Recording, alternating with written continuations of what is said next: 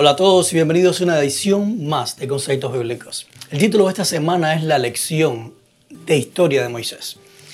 Deuteronomio 1 al 3 es un resumen de algunos eventos en la historia de Israel narrados desde la perspectiva de Moisés. El libro comienza diciendo, estas son las palabras que Moisés dirigió a todo Israel. Inmediatamente, Moisés hace un recuento de las acciones de Dios en el pasado sin embargo, resulta interesante que todas estas acciones de Dios siempre actúan en favor de los buenos y obedientes y en contra de los malos y desobedientes. Esto lo vemos cuando el pueblo se dividió entre los que querían entrar a Canaán y los que no querían entrar. Dios bendijo y favoreció a los obedientes, mientras que maldijo y castigó a los desobedientes. Y el mismo patrón se repite con Israel y las demás naciones. Y yo te pregunto, entonces, ¿Dios bendice a los buenos mientras maldice a los malos? ¿Dios favorece a los justos mientras castiga a los injustos? Son nuestras obras de conducta y obediencia a la ley de Dios lo que determinan que Dios bendiga o maldiga, favorezca o castigue. ¿Por qué esto contrasta tanto con lo dicho por Jesús de que su Padre hace salir el sol sobre malos y buenos y bendice a justos e injustos por igual? Estas y muchas más interrogantes estaremos abordando en el estudio de hoy, así que comencemos.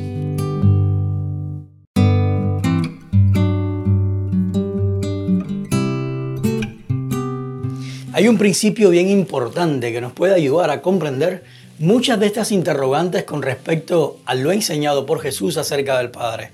Y cómo los hombres, incluidos los profetas, percibimos a Dios y este es el principio del árbol del conocimiento del bien y del mal. En el jardín del Edén habían dos árboles, plantados uno al lado del otro, el árbol de la vida y el árbol del conocimiento del bien y del mal. Y a pesar de que estos árboles estaban tan cerca el uno del otro, ambos contrastaban en propósito. Y esto es bien importante porque en apariencia podemos deducir que ambos eran bien similares, o al menos ambos eran agradables a la vista y su fruto lucía apetecible. En cambio, en lo que sí diferían el uno del otro es que uno de ellos era constante, indivisible, perfecto, permanente. No cambiaba de propósito, sino que siempre, en todo tiempo, era una sola cosa, vida. Cada vez que el hombre llegaba a ese árbol y comía de él, solo podía esperar recibir a cambio vida o sanidad, porque este árbol permanecía siempre igual. En otras palabras, era el mismo ayer, hoy y por los siglos. Es por eso que este árbol es un símbolo de Cristo. Además, Jesús dijo que de sí mismo que Él es la vida en Juan 14, 6. Y dijo que todo el que coma de Él tendrá vida eterna o vivirá para siempre, Juan 6, 51 y 58. Y en el mismo verso, capítulo 3 del capítulo, de ese mismo capítulo, dijo que nadie puede tener vida o vivir menos a menos que coma de Él. En cambio, el otro árbol no era constante, era imperfecto, porque en él había división. Este árbol tenía un carácter dual, o lo que es lo mismo, albergaba en su fruto dos caracteres que se contraponen entre sí, el bien y el mal. Este árbol luce bueno y agradable a la vista, pero su fruto es fruto de muerte. Es por eso que este árbol es un símbolo de la serpiente antigua, llamada Diablo Satanás, que engaña a todos porque no hay verdad en él y que mata y destruye porque es asesino desde el principio. Juan 8:44. Mientras que el árbol, mientras que el hombre comió solamente del árbol de la vida o de Jesús, siempre vio a Dios de la misma manera. Nunca temió de estar en su presencia, sino que siempre se gozó de la compañía de su Creador. Sin embargo, una vez que el hombre comió del árbol del conocimiento del bien y del mal, su percepción de Dios y de él mismo cambió drásticamente en un abrir y cerrar de ojos. Ya no estaba conforme con cómo Dios lo había creado, sino que ahora se vio desnudo. Ya no se regocijaba en estar en la presencia de su Creador, sino que ahora se escondía de él por temor. Dejó de ver a Dios como el portador de la vida para comenzar a verlo como el ejecutor de la muerte. Dejó de ver a Dios como un solo carácter o con un solo carácter y comenzó a verlo dual, imperfecto y cambiante. Dios había dejado de ser solo amor en la mente del hombre para convertirse en el Dios que es amor pero también es justo. En otras palabras, el hombre dejó de ver a Dios y de percibir su entorno por medio del árbol de la vida para comenzar a verlo y percibirlo todo según el árbol del conocimiento del bien y del mal. Es por eso que Génesis 5.1, antes de dar la lista de los descendientes de Adán, dice algo bien importante. Cuando Dios creó al ser humano, lo hizo semejante de Dios mismo. Sin embargo, en el verso 3, cuando va a comenzar a dar los descendientes de Adán, dice, cuando Adán llegó a la edad de 130 años, tuvo un hijo a su imagen y semejanza y lo llamó Set. Eso quiere decir que todos los descendientes de Adán heredaron su misma manera de ver o percibir a Dios por medio del árbol del conocimiento del bien y del mal, y no por medio del árbol de la vida.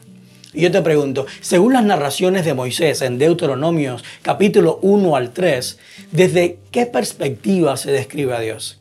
desde la perspectiva del árbol de la vida o de donde Dios es de un solo carácter y solo recibimos de Él solamente la vida, o desde la perspectiva del árbol del conocimiento del bien y del mal, donde Dios es dual y podemos recibir de Él tanto la vida como la muerte. Lee 2 de Corintios 4:4, cómo Pablo describe este mismo principio. ¿Acaso ser enseguecidos no significa que no podemos ver más a Dios por medio del árbol de la vida o por medio de Jesús? Lee 2 de Corintios 3:14. Según Pablo, ¿quién es el único que puede quitarnos el velo, la ceguera o el que veamos a Dios de una forma dual debido al árbol del conocimiento del bien y del mal? Si tenemos en cuenta que Moisés no conoció a Jesús o tuvo su revelación su revelación de Dios, ¿crees que pudo ver a Dios sin el velo o sin ser afectado por la revelación del árbol del conocimiento del bien y del mal? Éxodo 32 presenta un acontecimiento bien interesante. Y es que cuando Moisés estaba con Dios en el monte, el pueblo se hace un becerro de oro y comienza a adorarlo como su Dios. Dios, que sabía lo que estaba sucediendo abajo, le dice a Moisés lo que el pueblo estaba haciendo. Pero le dice algo más. Yo he visto a este pueblo y he aquí que es un pueblo de dura cerviz. Ahora, pues deja que se encienda mi ira contra ellos y los consuma. Pero yo haré de ti una gran nación. Ahora, yo no sé si logras darte cuenta de cuántas cosas fuera de lugar en esta, en esta declaración de Dios. Así que permíteme resaltar alguna de ellas. Primeramente, Dios le está pidiendo permiso a Moisés para destruir a su, a su propio pueblo, el pueblo que él mismo había liberado de Egipto unos meses antes. Segundo, Dios está dispuesto a cancelar la promesa que le había hecho a Abraham en Génesis 12.3 de bendecir todas las familias de la tierra por medio de él y su descendencia para ahora establecer una nación por medio de Moisés. Y yo te pregunto, ¿dónde quedan las innumerables veces que la Biblia dice que Dios es fiel. De hecho, el único fiel para ser más preciso. Y que cumple su pacto por generaciones o siempre cumple sus promesas. Donde quedan Isaías 45, 9 y Romanos 9, 20, que dicen que el barro nunca contiende con su hacedor o que la arcilla no le dice al alfarero que está haciendo mal. ¿Será que un Dios perfecto, santo y justo necesita el consejo y la guía de un hombre imperfecto, pecador e injusto? Pero no solo eso, sino que la respuesta de Moisés levanta muchísimas más cuestionamientos. Éxodo 32 del 11 al 12 dice entonces Moisés imploró el favor de Dios, del Señor su Dios, diciendo, Oh Señor, ¿por qué se ha de encender tu furor contra tu pueblo que sacaste de la tierra de Egipto con gran fuerza y con mano poderosa?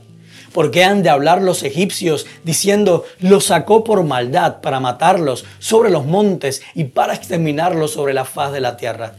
Desiste del ardor de tu ira y cambia de parecer en cuanto a hacer mal a tu pueblo.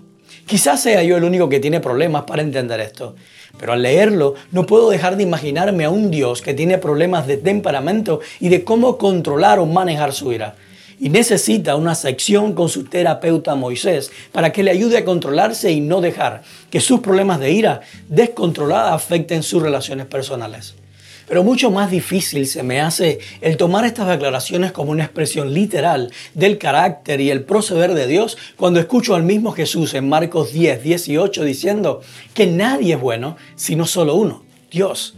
Y si a esto le añadimos la afirmación de Juan de que solo Dios es amor porque el amor solamente puede venir de Él y no de nosotros, entonces, ¿cómo es que en Éxodo 32 pareciera que Moisés es más bueno que Dios y que Moisés ama más al pueblo de Dios que el mismo Dios, que por naturaleza es amor?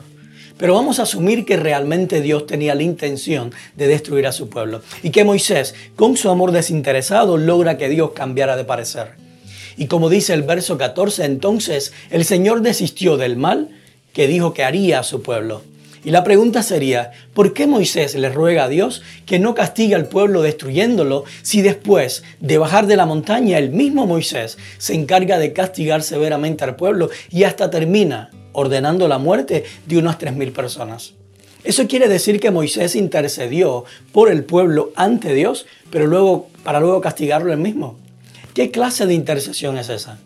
Y yo te pregunto, si nosotros vemos a Moisés, en este caso, como un modelo de Cristo intercediendo por la humanidad, entonces, eso quiere decir que la intercesión de Jesús por nosotros es para convencer al Padre que no nos haga daño o que nos tenga misericordia por amor a Él.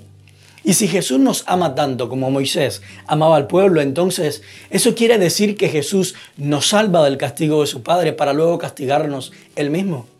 ¿Será que el hecho de que Moisés sea un símbolo de Cristo no significa necesariamente que Moisés actuó correctamente?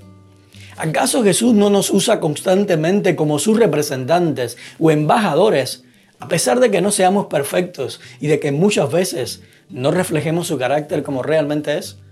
Lee Romanos 12:21. ¿Cómo podemos hacerle sentido a este principio con lo relatado en Éxodo 32? La historia de Éxodo 32 se repite nuevamente en número 14. Cuando el pueblo se divide en una mayoría que no quiere entrar a Canaán por temor a sus habitantes y una minoría de solo dos personas, Josué y Caleb, que, se que sí quieren entrar y poseer la tierra que Dios ya les había dado. Entonces Dios nuevamente se presenta delante de Moisés porque ya no sabía qué hacer con su ira. Y es que una vez más el pueblo había colmado su paciencia y Dios quería destruirlo por completo y junto con ellos cancelar la promesa de Abraham para comenzar de cero una nación del linaje de Moisés. Pero por segunda vez, Moisés intercede por el pueblo y se encarga de recordarle a Dios su carácter, aquella revelación de la gloria de Dios que Dios mismo le había dado en Éxodo 34 como respuesta a su pedido de que le mostrara su gloria. Ahora quiero detenerme en esta revelación que Moisés tenía del carácter de Dios, porque hay algo bien interesante aquí. Números 14, 18 dice, Jehová es tardo para la ira y grande en misericordia. Perdona la maldad y la rebelión, aunque de ningún modo tendrá por inocente al culpable, pues castiga el pecado de los padres sobre los hijos hasta la tercera y la cuarta generación. Otras versiones dicen, aún no deja sin castigo, aunque no deja sin castigo al culpable, o no asuelve al culpable. Ahora, en el reino de este mundo que está regido por el principio del árbol del conocimiento del bien y del mal, y es normal y hasta lógico que el culpable nunca sea absuelto o que el culpable siempre pague con justo castigo, por lo que la justicia es darle a cada uno lo que se merece. Sin embargo, en el reino de los cielos, el culpable es absuelto, es perdonado y no necesariamente porque alguien haya tenido que pagar o recibir el castigo en su lugar, sino que es perdonado por gracia, porque como bien dijo Pedro, el amor cubre multitudes de pecados. Primera de Pedro 4.8. Evidentemente, cuando Moisés recibe la revelación de la gloria de Dios, no pudo captarla en su totalidad, porque él había sido afectado por el principio del bien y del mal.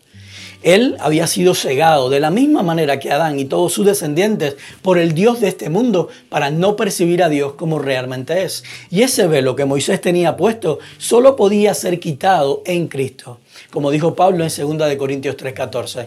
Es por eso que cuando Jesús vino, en una ocasión le trajeron a una mujer que había sido tomada en adulterio y ellos y aquellos que la acusaban le dijeron, Maestro, a esta mujer se le ha sorprendido en el acto mismo de adulterio. En la ley, Moisés se nos ordenó apedrear a tales mujeres. ¿Tú qué dices? Juan 8 del 4 al 5. Y yo te pregunto, ¿por qué estas personas presentan a Moisés como la fuente de su doctrina? ¿De dónde habían sacado la idea de que todo pecado tenía que ser castigado? Quizás muchos de ustedes puedan decir de Moisés. Y esa era precisamente la manera en que pensaban estas personas que estaban condenando a la mujer adúltera.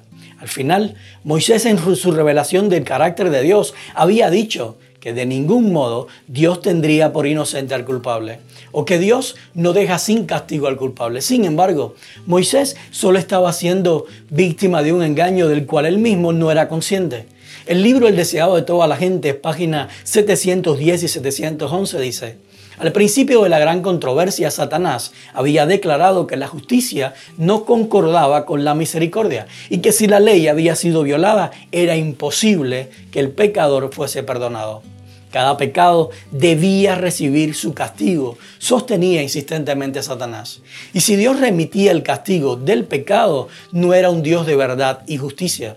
Satanás insistía que en Dios no podía, que Dios no podía ser justo y al mismo tiempo mostrar misericordia al pecador. Y yo te pregunto, ¿acaso la revelación que tenía Moisés de Dios no coincide perfectamente con las declaraciones de Satanás con respecto a Dios? ¿Acaso esto no quiere decir que la revelación que Moisés tenía de Dios estaba afectada por el principio del bien y del mal y que tenía sombras o tinieblas? Lee el resto de la historia en Juan 8, del 6 al 11. ¿Cuál fue la respuesta de Jesús? ¿Le dio Jesús a la mujer lo que ella se merecía, que era el castigo por violar la ley? ¿O pasó Jesús por alto su pecado al perdonarla y tenerla por inocente delante de sus ojos? Jesús dejó de ser justo al perdonar y tener misericordia de la mujer adúltera, o más bien fue la misericordia y su perdón lo que dio como fruto su justicia. Teniendo en cuenta todo esto, ¿cómo podemos entender que Dios en números 14 castigó con muerte la rebelión de su pueblo? ¿No haría esto ciertas las palabras de Satanás en el cielo? Para el bonus de esta semana quisiera introducir algunos principios sobre la Biblia. Muchos de nosotros, tal vez la gran mayoría, crecimos viendo a la Biblia como un manual de instrucciones.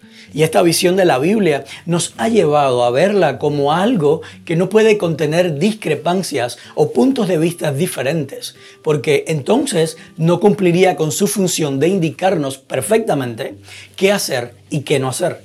En un manual de instrucciones todo es importante.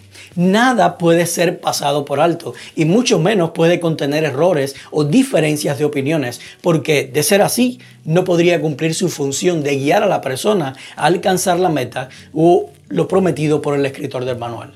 Sin embargo, Jesús nos enseñó que la Biblia es un libro de muchas historias, donde hombres rotos, historias de hombres rotos, imperfectos, con diferentes culturas y cosmovisiones de la vida y de cómo es Dios. Pero que todas estas historias convergen en una sola historia, que es la historia de Dios manifestada en la humanidad y perfeccionada en Jesús o en la encarnación de su palabra. Es por eso que Jesús dijo que las escrituras dan testimonio de él, Juan 5:39. Porque es increíble y a la vez maravilloso ver cómo un Dios perfecto decide darse a conocer por medio de hombres imperfectos y rotos por el pecado. Pablo dice, sino que Dios eligió lo necio del mundo para avergonzar a lo sabio y lo débil del mundo para avergonzar a lo fuerte. También Dios escogió lo vil del mundo y lo menospreciado y lo que no es para deshacer lo que es, a fin de que nadie pueda jactarse en su presencia. Primera de Corintios 1 del 27 al 29. Por lo tanto, la Biblia nos muestra el crecimiento del hombre en su conocimiento de Dios, poniendo a Jesús como el punto culminante de la revelación de Dios. Es por eso que Juan introduce su evangelio diciendo que la palabra o el verbo de Dios se hizo carne y habitó entre nosotros para darnos a conocer al Padre. Jesús es la luz que descendió del cielo para iluminar a todo hombre y disipar las tinieblas con las que el enemigo de las almas había ensombrecido el nombre o el carácter de Dios. Cuando nosotros vemos la Biblia como un manual de instrucciones, no podemos admitir que los profetas eran falibles en su revelación de Dios. Pero a la vez no nos damos cuenta que al decir o tomar al profeta como una persona infalible en su revelación de Dios, estamos diciendo que esa persona conocía todo de Dios, lo que echaría por tierra el principio de que la revelación de la verdad es progresiva y que la luz con respecto a Dios constantemente va en aumento. Mucho más si tenemos en cuenta que la verdad y la luz con respecto a Dios es una persona, Jesucristo. Por lo tanto, no se trata de que la Biblia esté mal o que el Antiguo Testamento está lleno de errores y tenemos que reescribirlo a la luz del Nuevo. Eso solo sería así desde la perspectiva de que la Biblia es realmente un manual de instrucciones. Sin embargo, cuando entendemos que la Biblia nos muestra la evolución o el desarrollo de la humanidad, con respecto al carácter de Dios por medio de las diferentes historias y las personalidades de sus escritores, así como su cosmovisión según el momento en que vivieron, entonces podemos ver de que la Biblia está perfectamente escrita y que como dice Pablo, toda la escritura es inspirada por Dios y útil para enseñar, para reprender, para corregir y para instruir en la justicia, a fin de que el siervo de Dios esté enteramente capacitado para toda buena obra. el contraste de pensamientos y de la revelación de Dios que hay en el Nuevo y el Antiguo Testamento, la manera en que los profetas vieron a Dios y luego cómo los apóstoles comenzaron a verlo después de la revelación de Jesús, nos enseña que no podemos aferrarnos a una idea de Dios y darla por sentada, sino que tenemos que dejar que Jesús constantemente nos corrija y nos instruya sobre quién es Dios por medio de su Espíritu. El Antiguo Testamento nos muestra que tener una imagen tergiversada de Dios puede hacer mucho daño, no solo a nosotros, sino también a las personas que nos rodean. En cambio, el Nuevo Testamento nos muestra cómo el levantar a Jesús y los principios de su reino por encima de toda idea o revelación de Dios antes escuchada puede transformar el mundo por medio de su amor en vez de destruirlo por medio de su ira. Hemos llegado al final del estudio de hoy y espero que los principios expuestos te ayuden a ver a Dios por medio de Jesús y a darte cuenta del crecimiento que todos necesitamos en cuanto a la revelación del carácter de Dios. Siéntete libre de aplicarlos o de desecharlos según tú entiendas que Dios te está guiando por medio de su Espíritu. Ahora, si decides desecharlos, no te vayas en contra de aquellos que deciden aplicarlos, porque el Espíritu de Dios no persigue ni destruye a los que no piensan o deciden lo mismo que Él.